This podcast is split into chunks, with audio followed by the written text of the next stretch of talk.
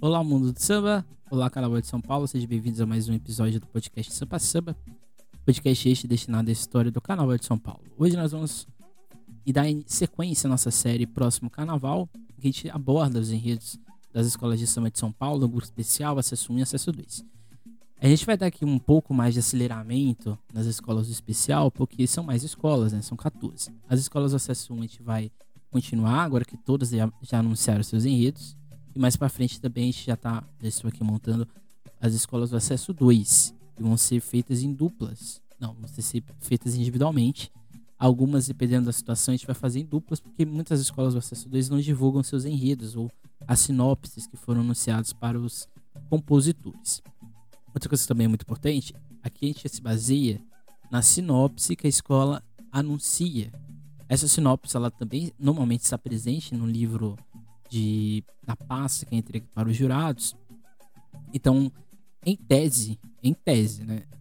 Essa sinopse que é anunciada pela escola tem ali o, a base do enredo. Talvez algumas coisas podem mudar, outras coisas podem ser acrescentadas, mas isso é o grosso, né? O enredo ele sai dessa sinopse, certo? Então vamos lá. O enredo para o próximo carnaval da Gaveza Fiel é chamado de Basta, apenas essa palavra, cinco letras aí, do carnavalesco Paulo Barros, que faz seu segundo ano na Gaveza Fiel e o primeiro de forma individual. E a sinopse no site da Gaviões indica que é o Paulo Barros que escreveu. Normalmente o Paulo Barros ele tem toda uma equipe técnica por trás das, das sinopses que ele faz. Inclusive essa sinopse de 2000 para o carnaval próximo, né? Pode ser 2021, 2022, mas a sinopse para este carnaval próximo é muito diferente da sinopse que o Paulo Barros já assinou, inclusive na Gaveza Fiel no passado, desse ano, no carnaval desse ano. Ele já assinou em outros anos para Viradouro, Unidos da Tijuca, Vila Isabel. Então é uma sinopse muito diferente, inclusive. Então o enredo é uma tentativa de voltar à sua origem mais crítica que a marcou, na, que marcou a escola na década de 1990 e início dos anos 2000. É ao mesmo tempo o primeiro enredo dentro dessa temática do próprio Paulo Barros, que não é muito afeito a tal tipo de temática, né? Essa temática um pouco mais crítica. Em suma, é a junção de matemática que a escola abordou, com, é, se ab abandonou com o tempo, na verdade, ela foi se afastando, né? A Gavião nos últimos anos fez enredos de tudo que é possível, sem um direcionamento, né? Várias questões de subjetividade, mas sem nenhum eixo. Na verdade, a escola abandonou sua identidade, aquela identidade de sambas leves, de enredos também muito leves, enredos na sua grande maioria culturais enredos também na sua grande maioria críticos, mas acima de tudo enredos de fácil interpretação. Isso a Gaviões abandonou com o tempo, infelizmente. E ao mesmo tempo é de um carnavalesco que não é tão confortável em falar desse assunto. Em entrevista ao site Carnavalesco, o próprio Paulo Barros afirma que, por conta da, da plástica e das características da bateria, a Viradouro escolheu um enredo abstrato na sua estreia dentro da escola. O modismo de enredo crítico e social eu vejo como um oportunismo. O povo gosta de, da lamúria e do sensacionalismo. Cada um tem um direito de fazer a sua escolha e escolhemos outro caminho. O que indica que tal proposta do enredo da Gaviões Fiel talvez parta mais decisão da escola do que necessariamente do carnavalesco. No passado, a Gaviões teve enredos que se utilizou da sátira e da crítica social como mecanismo para abordar problemas que existem em sociedade. Foi assim em 1992, com Raul Diniz, com o enredo Cidade Aquariana. Em 1996, com o enredo Quem Viver Verá, o 20 Virá, também do Raul Diniz. Em 1997, no enredo mais crítico, talvez da Escola Mundo da Rua, também do Raul Diniz. Em 2002, no enredo Checkmate, feito pelo Jorge Freitas todos esses enredos, ou eles são totalmente críticos, como o Mundo da Rua e o Cidade Aquariana, que são enredos que vão fazer uma, uma ótica da cidade de São Paulo de uma forma mais analítica do que contemplativa. Então, são as várias desigualdades, são as várias questões que envolvem uma cidade tão grande e ao mesmo tempo rica e que também esmaga o seu, o seu cidadão, deixando praticamente numa miséria ou numa pobreza muito grande. O enredo Quem Viver Verá, 20 Virá, a escola faz uma, uma crítica ao tempo também, uma, a, uma, a uma contemplação exacerbada de, uma, de um futuro talvez não seja como todo mundo imagina. Talvez o mais emblemático seja o Checkmate. O Checkmate é aquele enredo que fala da história do xadrez. E no final faz uma crítica social à globalização, à relação comercial do Brasil com o FMI, faz crítica ao governo brasileiro e termina com a ideia de educação. Todos esses enredos eles são críticos, mas eles são ao mesmo tempo debochados, né? Ali existe uma sátira social. O enredo do próximo carnaval, que é o Basta, ele não é, ele não é uma sátira, ele não é exatamente um enredo que se mostra que tem um corpo de deboche. É um enredo que tem um corpo mais sério, um tom mais fechado. Que é também algo que a Gaviões Fiel não costuma fazer. Deixa eu aqui bem claro. É, pode, pode parecer que o enredo é, tem a cara da escola. De fato, a temática tem a cara da escola. Mas, se a gente for pegar o corpo da sinopse e o corpo do samba, não parece um enredo necessariamente da Gaviões Fiel. Essa é, talvez seja a grande questão. Acho que a escola poderia ter feito essa temática. E acho que aqui também passa pelo carnavalesco.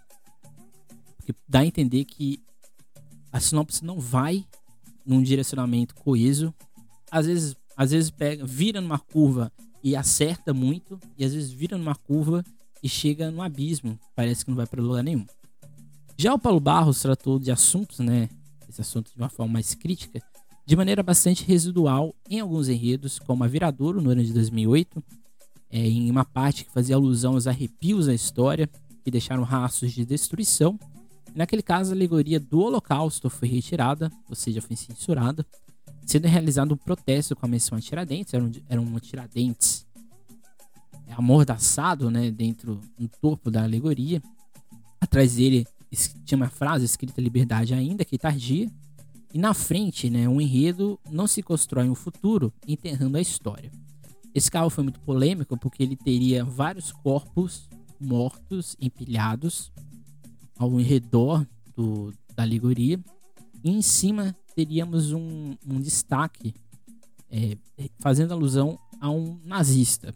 Então essa alegoria ela foi censurada pela sociedade israelita no Rio de Janeiro e com isso a alegoria não entrou e o Paulo Barros fez essa ideia crítica que hum, na época colou. Essa foi a verdade, mas naquele ano a escola fez um enredo bem desastroso, na verdade, e nada deu certo. Nessa parte também tinha um setor dos arrepios da história. Então tinham várias menções a como algumas, por exemplo, a guilhotina e outros vários aspectos. Em 2017, 2017, foi 2017, foi 2017.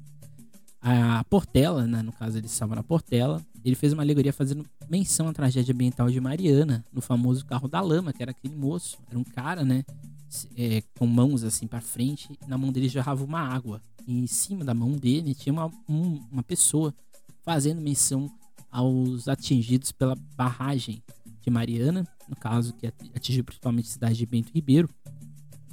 Nesse, nesse caso, né, foi uma, uma alegoria que chamou atenção, foi muito bonita e deu certo, né? Tirando essas passagens, Enredos do Paulo Barros foge dessa temática, essa temática mais crítica. Sobre o enredo, a escola traça uma crítica soft ou leve, sem colocar nomes e muito menos inserir outros tipos de basta, ou na verdade não delimita o que é o basta para gaviões. Ficou algo bastante genérico em alguns momentos, em outros casos, em outros momentos também, dentro da sinopse, a crítica fica mais acentuada e pontiaguda, porém parecendo postagem de rede social, ou seja, sem um teor mais direcional sobre o tema. Eu acho o enredo muito interessante, acho que a ideia é muito legal, mas acho que a execução da sinopse não foi bem feita. Eu acho que o samba explica mais o enredo da Gaviões do que necessariamente a sinopse. Eu vejo na sinopse não e acho que até por isso que o enredo ele foi o samba ele é uma junção e no final a escola mudou. Porque eu acho que a escola esperava uma coisa e aconteceu outra no sambas enredo.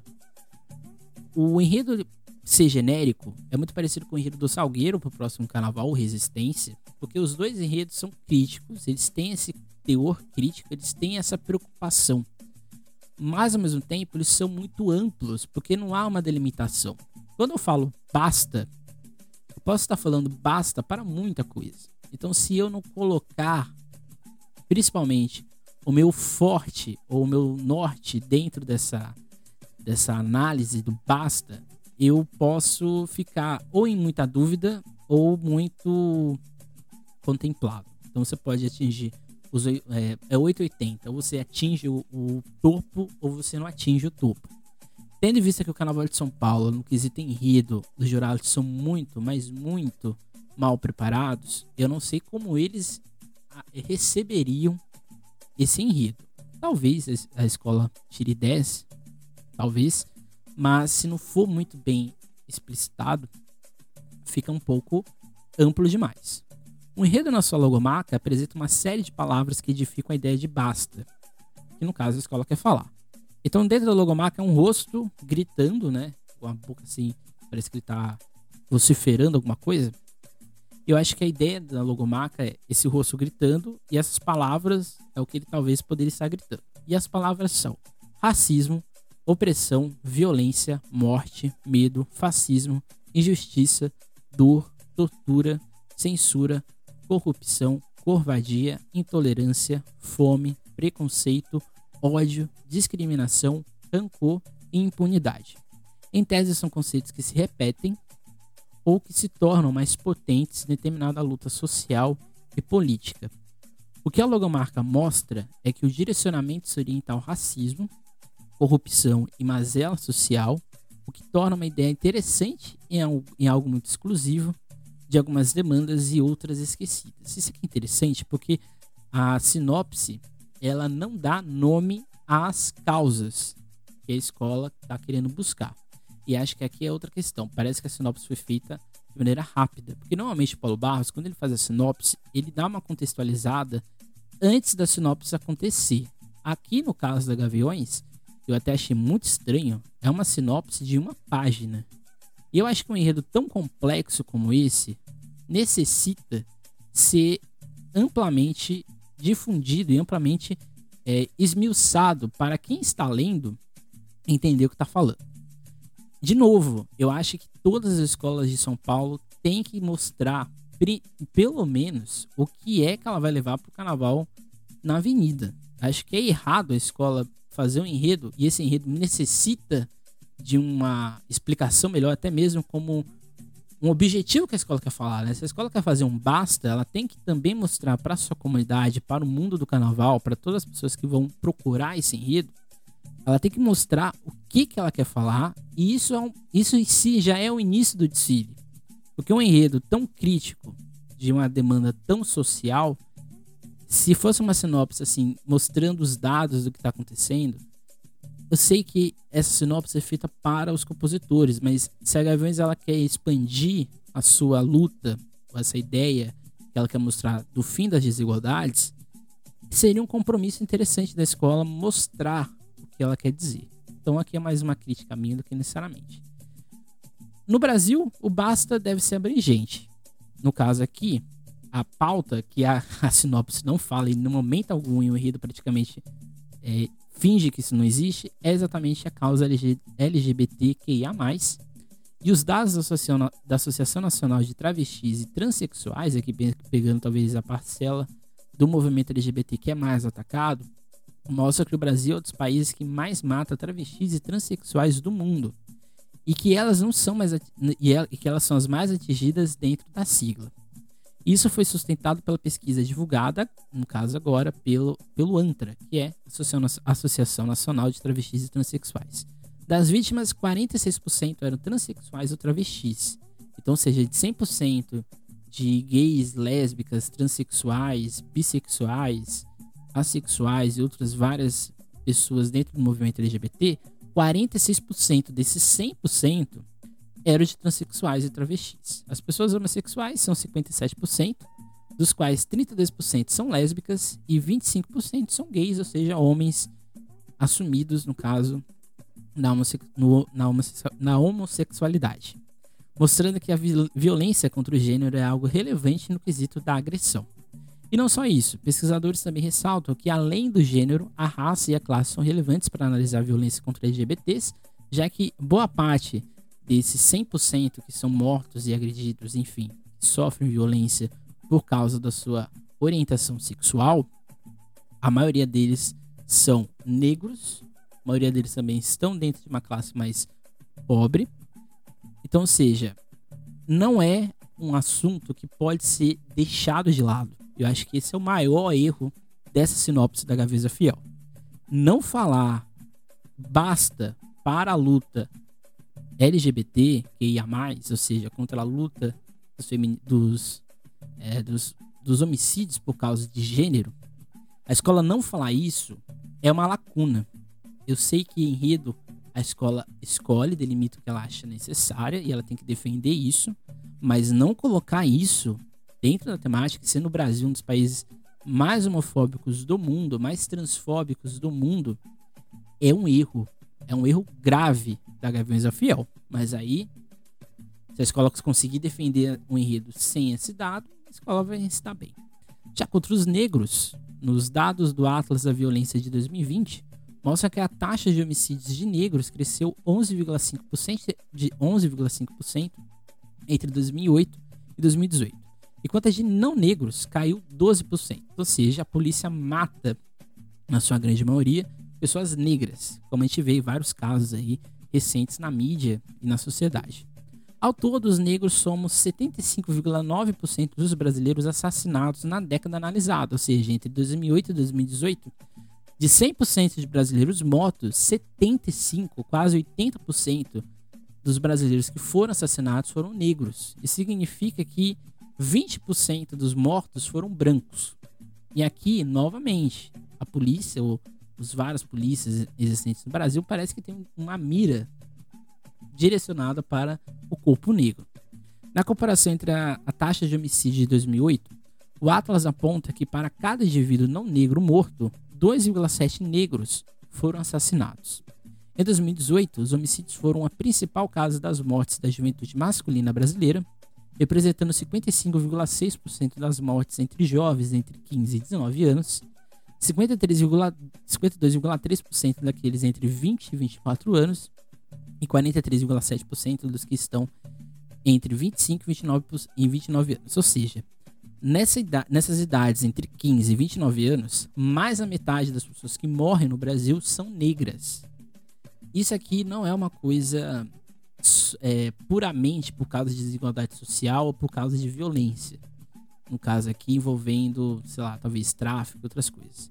O corpo negro, ele é visado independente do que acontecer, independente da situação. Então, se a pessoa negra ela está em situação que um branco vê, vamos dizer assim, suspeita na cabeça dele, ou seja, ele percebe que se um negro fazer tal ação, por exemplo, ele está numa livraria e um negro ficar circulando, um segurança branco já vai presumir que aquela pessoa vai querer roubar. Isso sim é racismo. Isso sim é uma, um ato de preconceito, porque ele presume, ele pré-concebe, ou ele pré-analisa que aquela pessoa é um bandido. O que é, na verdade, nada mais nada menos do que um racismo, do que uma tentativa de opressão ou de cerceamento da liberdade dessa pessoa. Outro dado interessante da desigualdade social. Segundo o Instituto, no caso aqui o IBGE, no ano passado, 1% da população com rendimento maior recebia em média R$ 28.659 mensais, enquanto a metade da população com menor rendimento ganhava 850 reais. Então, ou seja, o Brasil tem quase tem mais de 200 milhões de pessoas. 1% desses 2 milhões de pessoas recebe uma média anual de 28.000 659 mensais, enquanto a grande maioria da população sobrevive mensalmente com 850 reais.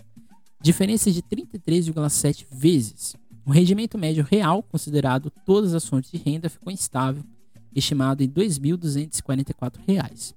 Então a gente tem uma população muito pequena que é muito rica, uma população muito grande que é muito pobre e uma população média e recebe um salário, vamos dizer assim, ok. É essa população média que normalmente é mais reativa a comprar a briga do mais rico do que necessariamente a briga do mais pobre. É uma população que se insere ou se enxerga mais como rica do que como pobre. Então, normalmente é na classe média que a gente vai ter os principais atos de racismo, de feminicídio, de agressão ao movimento LGBT, porque é uma população que pensa que é que está num status social, alguns até pensam que são liberais, que são é, formadores de opinião política, mas na verdade são apenas pessoas que estão sendo utilizadas para algum para alguma coisa, seja para um lado ou para o outro. Além, de, ainda nesses dados, houve uma variação de R$ 1.510 no Nordeste a R$ 2.645 no Sudeste. Então, ou seja, as pessoas que moram no Nordeste têm, uma, é, têm mensalmente uma condição salarial menor do que uma pessoa que vive no Sudeste.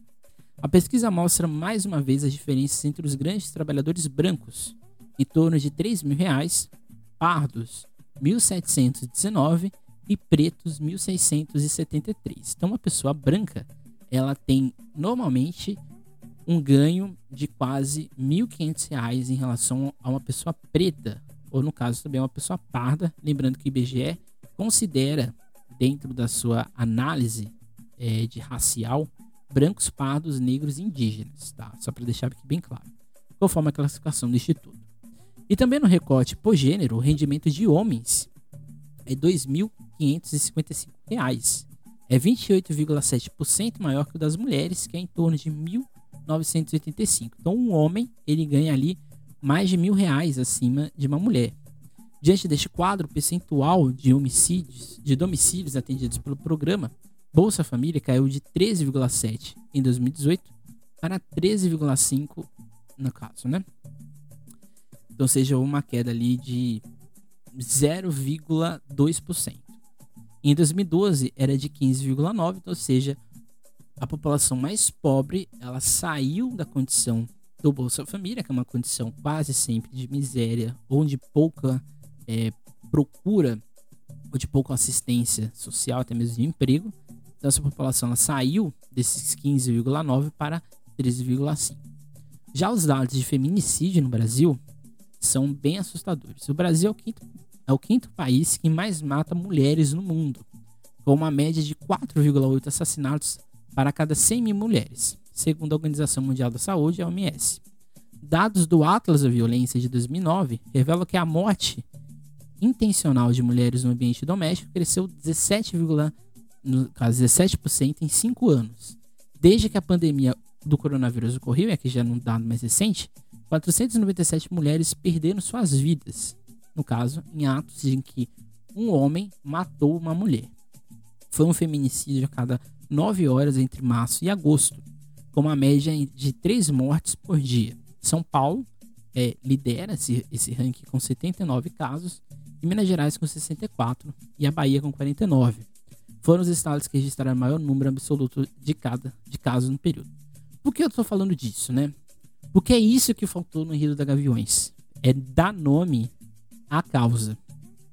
Pode parecer uma coisa, para quem está ouvindo, tá falando, ah, você quer lacrar, você está fazendo mimimi. São as expressões que eu odeio na internet. Mas isso era essencial para quem está lendo a sinopse e quer entender o enredo da Gaveza Fiel, já entende, já tipo assim, esse é um enredo, tá? Dando nome às coisas. Senão a gente vai fazer um, novamente um enredo meio beija-flor, vai fazer uma crítica suave, não denomina as questões, fala lá do Frankenstein, fala que o Brasil está numa miséria, mas não diz o que, que é que está acontecendo. Por exemplo, a Águia de Ouro, recentemente, fez um enredo de temática social e a escola conseguiu expressar dentro do enredo, inclusive na sua sinopse, o que a escola queria. Eu não consigo enxergar isso de cara no enredo da Gaviões Fiel. Então o enredo se apresenta, se apresenta em quatro partes: a apresentação, desumanidade, o setor 1 pelo fim da tirania, o setor 2, a vida que agoniza, e o setor 3, nas avenidas lutamos pela vida. Aqui já temos uma grande mudança dentro dos enredos do Barros, que aqui a gente não tem uma sistematização histórica. Nos enredos do Paulo Barros eles têm, ele vai lá na antiguidade para chegar no hoje. Isso aqui a gente não vai ter, no caso de maneira muito clara. A gente vai ter, mas não é esse o norte do enredo o que indica os direcionamentos que se posicionam para uma ideia mais setorizada de início, meio e fim. Também uma coisa bem interessante é que normalmente tem a Gaviões ela apresenta quatro setores nos seus enredos. Aqui talvez seja uma indicação de que talvez o carnaval do que vem, do próximo, próximo carnaval seja com quatro alegorias e não com cinco, como é comum em São Paulo, mas aqui é uma suposição minha, tá? Não é que eu estou falando aqui. No começo temos uma alusão às ideias, à ideia trabalhista, na lógica de, de quem trabalha e lucra pouco, e de quem manda e ganha muito. essa visão de mais-valia, que é uma expressão inclusive aqui que eu estou colocando do Marx, ainda se escora na ideia de uma sociedade desigual e injusta, em uma falta de ética e fraternidade, e aqui um conceito bastante iluminista de chegar à desigualdade, o que se aproxima mais de uma visão, de novo, amenizada do assunto. O Marx disse que o trabalhador, normalmente, ele vai exercer uma força maior de trabalho, então, seja, você vai trabalhar para fazer um produto que custa 200 reais. Esse trabalhador vai receber no, no final ali em torno de 50 reais. Enquanto que o seu dono, no caso o dono da empresa, vai receber 150. Isso é ideia de mais-valia. Você vende essa força de trabalho, mas não necessariamente você vê esse seu esforço gerando lucro. Normalmente esse lucro vai ficar para quem ganha mais. Mas ao mesmo tempo, temos nesse trecho outro momento de profunda criticidade com o final, né? Toda essa riqueza, aqui citando a sinopse, Toda essa riqueza é fruto do sangue e do suor de incansáveis trabalhadores que dia a dia se entregam em piedosas jornadas de exploração e desrespeito. Isso aqui é a mais-valia que está dentro do enredo da, sinop da sinopse da Gaviões, mas que não está colocada lá como mais-valia, tá? Mas para quem sabe do assunto, conhece, já leu um mínimo das obras do Karl Marx, vai saber que isso daqui é uma menção à causa trabalhista que o autor defende. Depois dessa abertura trabalhista e da luta pelo fim da desigualdade, somos levados a entender como ocorre a tirania dentro da sociedade. Novamente, a lógica de um materialismo histórico, e aqui novamente eu cito Marx, porque é isso que a escola está fazendo. A escola está dizendo que há a ideia de desigualdade, que há uma ideia de opressão de quem manda e quem obedece desde a antiguidade. Isso Marx faz ao longo das suas obras. Marx vai dizer que, historicamente, a sociedade é pautada entre quem manda e quem obedece, desde a antiguidade, passando pela Idade Média, pela Idade Moderna até o período contemporâneo, cujo ápice é exatamente a Revolução Industrial. Aqui eu percebo aqui a ideia de tirania no Império Romano e da aquisição da Idade Média, aqui no caso na sinopse, nessa, nesse, segundo setor, nesse primeiro setor. Também se insere nesse trecho ah, os navegadores e o processo de extermínio de indígenas ou povos locais, aqui pensando na Oceania os aborígenes, os nativos locais, aqui no Brasil, principalmente os indígenas na América Central e América do Sul e América do Norte.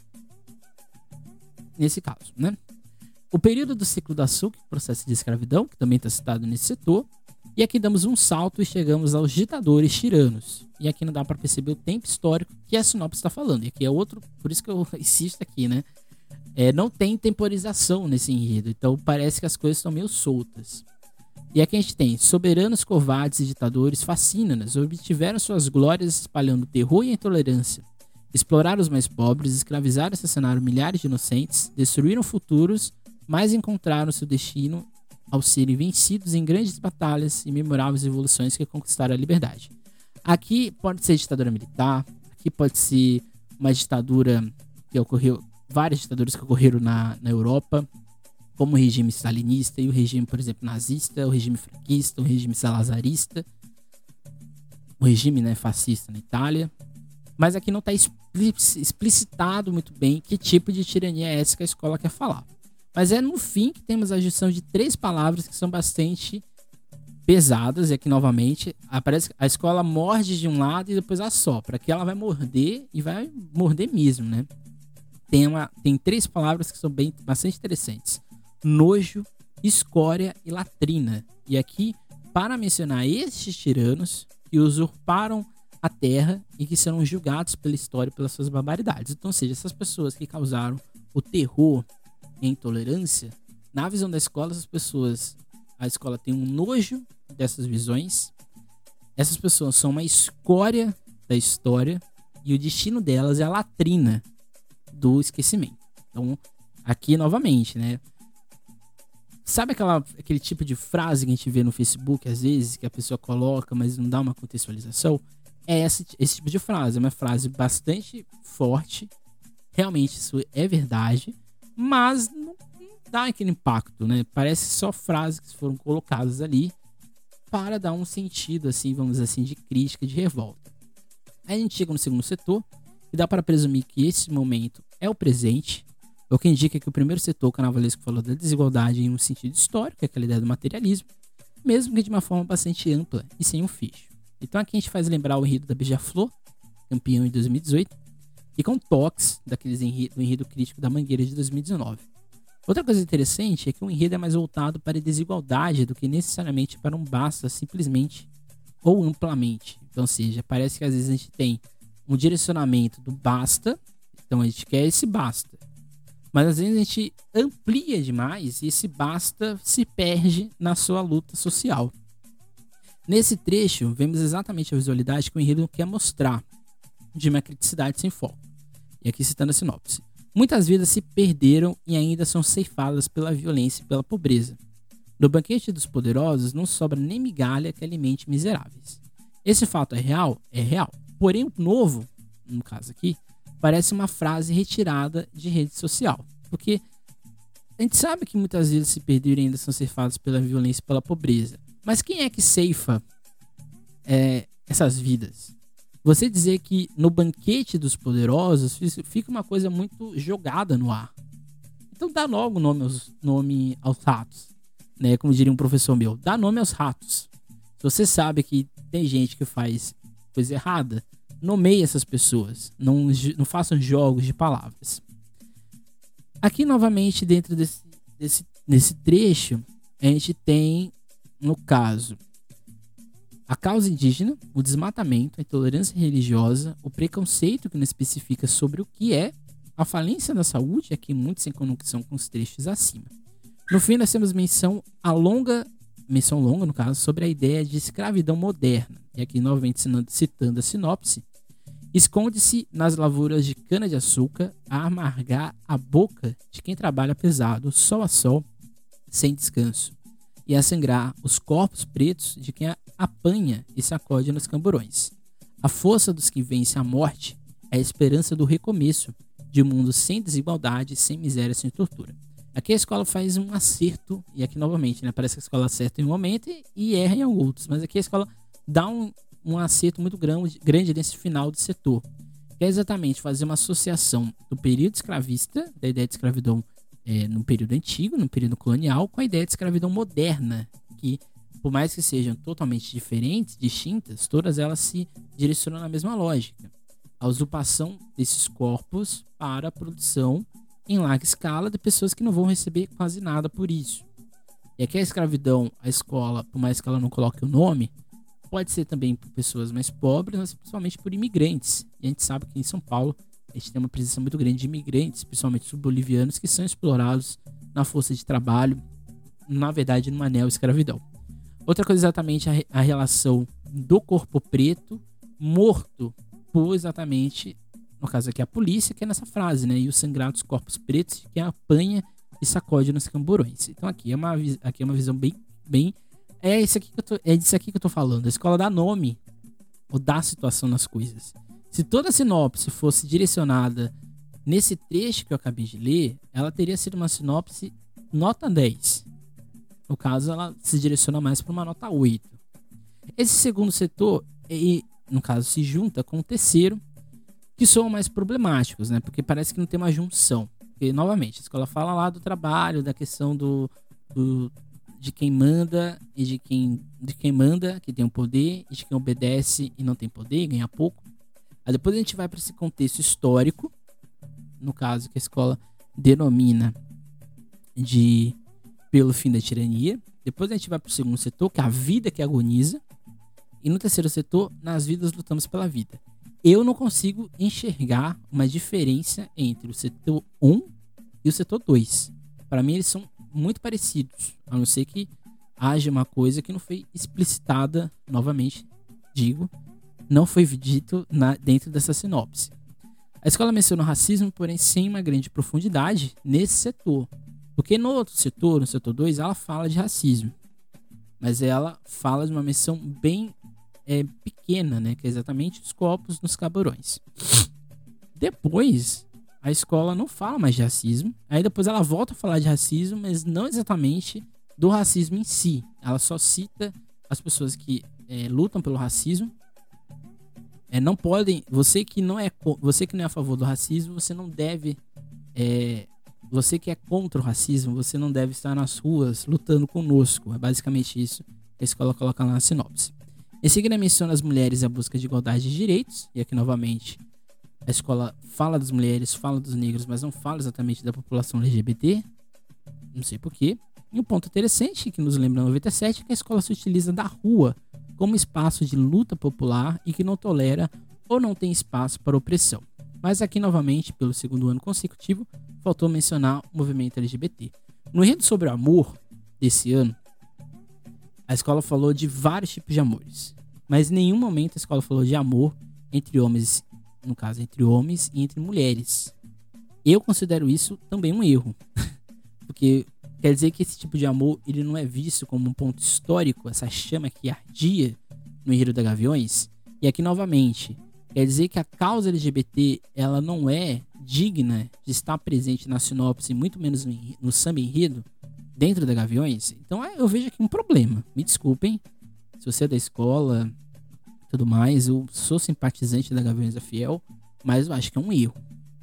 A escola, no fim, faz uma reverência aos que foram, em, no caso, que morreram, né, em busca da, do fim da desigualdade, e se direciona para a torcida sua luta em busca da democracia, seja no presente ou seja no passado. E aqui eu, eu falo, cito aqui o final da sinopse. O canto dos gaviões da fiel é um aviso aos que alimentam o desrespeito, o racismo e a opressão, e aos que não entenderam que todo poder emana do povo para que possamos construir uma sociedade livre, justa e solidária. Diremos: saiam do caminho, os gaviões vão passar e ocupar a avenida, e os que semeiam o ódio e a mentira não passarão. E aí, no final, basta. Então, seja, parece que a, é, a sinopse inteira tem cujo objetivo no final a escola falar basta. Porque em nenhum momento a escola falou basta ao longo do, da sinopse, ela só falou no final. E aqui fa fazendo uma, um, uma findagem né, sobre o, o, enredo, antes de a gente entrar no seu enredo. O enredo, eu acho que é um enredo interessante. Acho que aí a proposta inicial, sem ler a sinopse, é legal. Mas quando você lê a sinopse, eu consigo a algumas lacunas.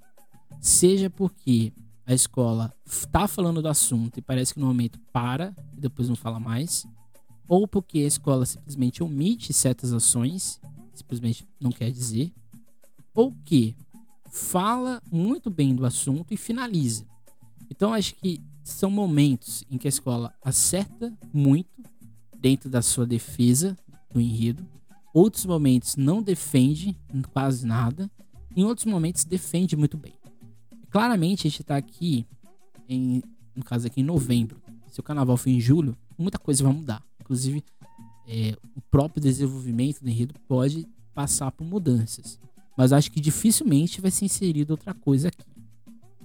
O enredo, ou samba enredo da Gaviões, ele é composto por muita gente.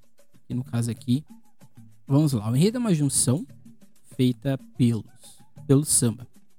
Do Grandão, Sucata, Jairo Roisen, Morgante, Morganti, Morgante, Guiné, Xerém, Cláudio Gladiador, Ribeirinho, Claudinho e Meinés.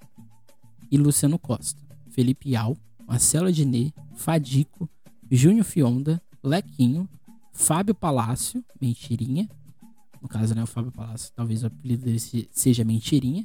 Leonel Querino, Altemir Magrão, Marcelo Valente, Sandro Lima e Rodrigo Dias. É muita gente. Até mesmo para dois. Porque assim, são, é uma junção, mas às vezes assim é muita gente. Até mesmo para um samba só. Esse samba ele apresenta, na sua grande maioria, parte no início ali, né? Depois do primeiro refrão, nessa primeira parte do samba. Ele é praticamente todo o samba do, da parceria do Marcelo Diné. Aí no refrão tem uma parte que quebra na junção, né? Aqui temos uma junção do enredo do samba do Agenê com o samba do Magrão. Depois a gente tem na parte final a interferência, no caso aqui, né? Do enredo do samba do Marcelo Agenê no início. Quase toda essa segunda parte é do samba do Magrão. E no final a escola acrescentou o que ela achava necessário ou que nenhum dos dois sambas abordavam, correto? Então vamos lá ver este samba um pouco mais a, a, fundo, né? Então a gente tem o primeiro refrão: escute meu clamor, pátria amada. É hora da luta, sair do papel, basta é um grito que embala o povo. Eu sou Gavião e sou uma voz fiel. É aqui exatamente a apresentação do enredo, né? A escola aqui, no caso, quer falar dessas lutas por um Brasil mais justo e que agora é hora de sair do papel e a escola agora vai dar um basta nessa luta. Então vamos lá. Sou eu, um filho dessa pátria meio hostil, herdeiro da senzala Brasil, refém da maculada Inquisição. Aqui no caso, a gente não tem exatamente. Isso aqui não necessariamente está dentro do enredo. No caso, aqui é uma visão ou uma interpretação subjetiva de palavras ou de ações que estão ali no enredo. Achei meu irmão, o, é, o pai de mais um João e de mais um Miguel, na mira da cega justiça, que enxerga o negro como réu. E aqui você perceba que o samba ele dá mais nome aos, aos a quem é oprimido e de quem é opressor do que necessariamente a sinopse. Sou eu o clamor da mazela, no caso aqui o original era Sou Eu o Clamor da Mazela, mas no samba original, no samba que foi modificado, Sou Eu o Clamor da Favela. Então, o canto da aldeia, a fome do gueto, meu punho é luz de Mandela, no samba o levante do novo Soueto. Cacique Raoni da minha gente, guerreiro gavião presente. Em nenhum momento, e aqui novamente, né? É, houve menção ao Mandela dentro da, dentro da sinopse. Porque a sinopse não fala de nenhum nome. Talvez na, na reunião que teve com Paulo Barros, não sei se teve, mas talvez na reunião que teve com Paulo Barros, foi explicitado que o Mandela vai ser homenageado no enredo. Mas eu fico na questão, né? Em nenhum momento a escola nomeia alguém. E acho estranho no samba, em um determinado momento, você explicitar o apartheid na África do Sul. Que, novamente, se lembra na parte lá das, dos tiranos, que a escola fala da tirania, das pessoas do nojo, da latrina, da escória da, da humanidade, talvez essas pessoas, essa tirania seja o apartheid, mas não está muito explícito no, no, no, enredo, mas está aqui muito bem explícito no sub-enredo, né? Aí no final ali, a alusão ao cacique Raoni, no caso aqui a gente tem essa menção bem clara lá do movimento indígena, mas novamente você tem a menção à pessoa, que é o cacique Raoni, Guerreiro Gavião presente.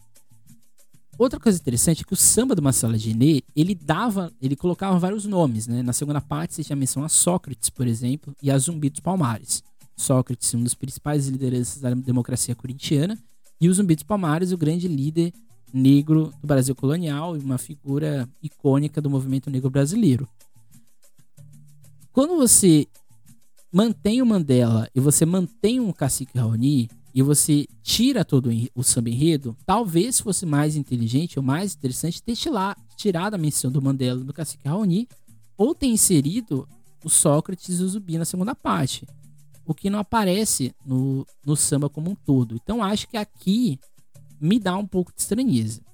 A gente vai pro segundo refrão, essa terra é de quem tem mais, conquistada através da dor. As migalhas que você me oferece só aumentam a minha força para mostrar o meu valor. Essa aqui é a apresentação do, do, do samba, se você parar para prestar atenção. Porque aqui a, a, essa primeira frase, né? Essa terra de quem tem mais, conquistada através da dor, é o samba de uma sala de Nê. E essa parte final, migalhas, as migalhas que você me oferece só aumenta a minha força para mostrar o meu valor, é o samba do Magrão. Isso aqui é interessante por um motivo muito simples. O samba ele ficou interessante de ser ouvido, ou seja, ele ficou coeso, porque a escola não colocou o refrão de um no meio da música, da melodia do outro. Ela conseguiu juntar nesse refrão a melodia dos dois e assim já iniciar para a próxima parte, que é exatamente uma predominância do, do samba do Magrão. Aí na segunda parte, meu lugar de fala, a voz descemida, a cabeça erguida para os nossos direitos. Esse aqui é um trecho do samba do Marcelo Diné. Aí depois, quando o fascismo do asfalto é opressor, a militância por respeito. O ventre das mazelas sociais, ante a preconceito, vai se libertar, vidas negras nos importam, o grito da mulher não vão calar.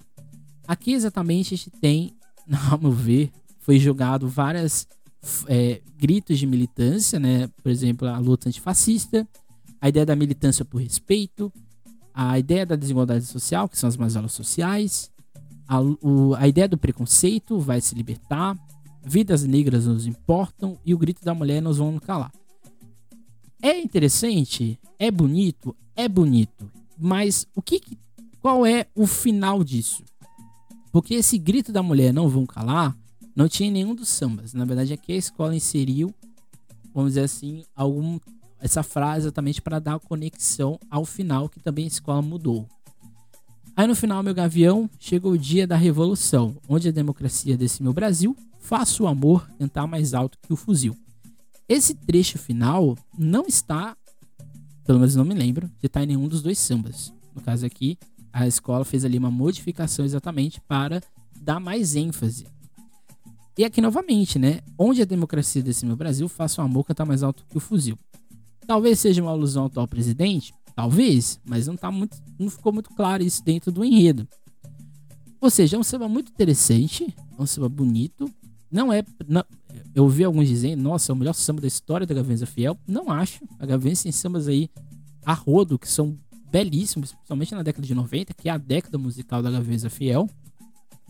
Mas eu acho que é um enredo que tem potência, ele é interessante, mas eu acho que não é o melhor carnavalesco para esse enredo. Me desculpem, mas eu acho que o Paulo Barros não combina com esse tipo de, de temática. Pode ser um desfile que dê certo, pode ser um desfile que é, dá, dê, no caso, uma, uma mobilização, não só na escola, mas principalmente com a torcida.